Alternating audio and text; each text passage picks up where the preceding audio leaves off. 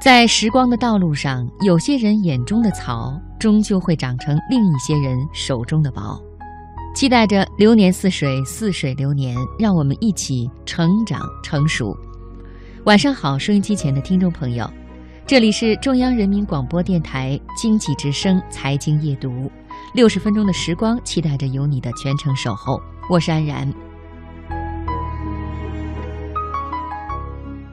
今天的读热点，我们来说说好身材有多重要。文章来自十点读书公众号。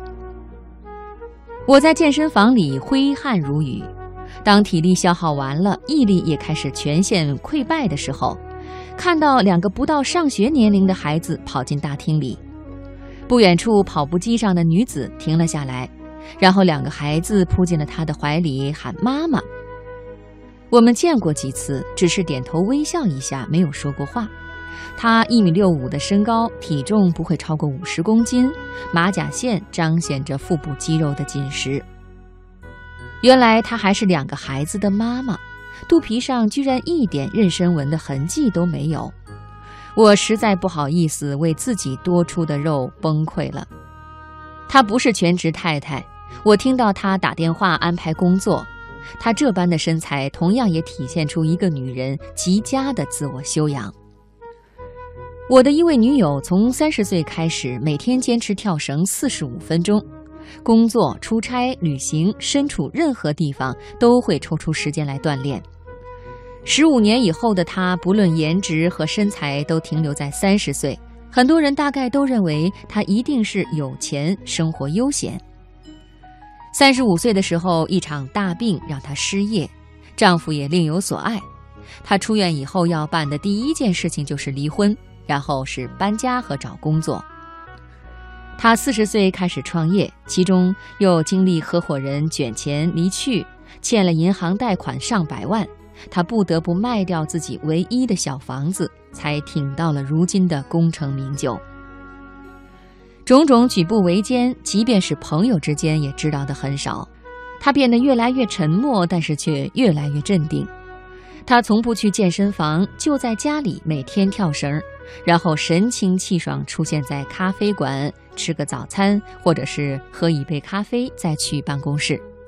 他说：“运动除了能够保持身材，更重要的是能够让我快乐，能够维持一种健康阳光的生活状态。”很久以前在书上看到过这样的话：“看一个人的身材，就大概知道他的修养。”在拥有好身材的青春年少，我觉得这句话有点夸张。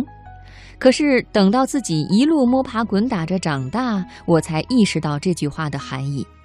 如果你缺失了这种修养，那么你变形的身材和早衰的颜值，会让你的心在一直都看脸的残酷现实中变得无力，得不到优秀又富含正能量的内在可拼。缺乏自我管理的能力，懒惰、贪吃、无知，自我放纵、不负责任。从大处说，你能有什么毅力修炼出好的内在？从小处说，你的身材不好看，颜值指数低，就会缺乏市场竞争力。久而久之，都会转化成负能量。你还有什么可以和别人拼的？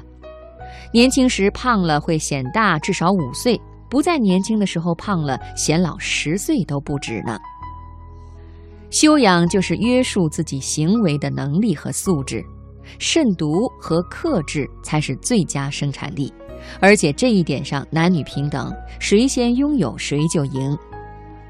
你的身材反映你的修养和自制力，减肥和保持体重其实就是学习克制和自律的过程。你能控制住自己的体重，你就能够控制住自己的生活，你就能够找到时间去享受生活美好的一面，就能够看到梦想后面更广阔的天地。所以，永远不要抱怨生活亏欠了自己，一直就是自己努力的不够，甚至连身材和颜值都被忽略了。人最好看的样子是那些运动中或者是忙碌中的男女。那些好身材，那份专注力，都是具备力量的。他们已经从自己的身上克服了这个时代，所以人生路上才能所向披靡。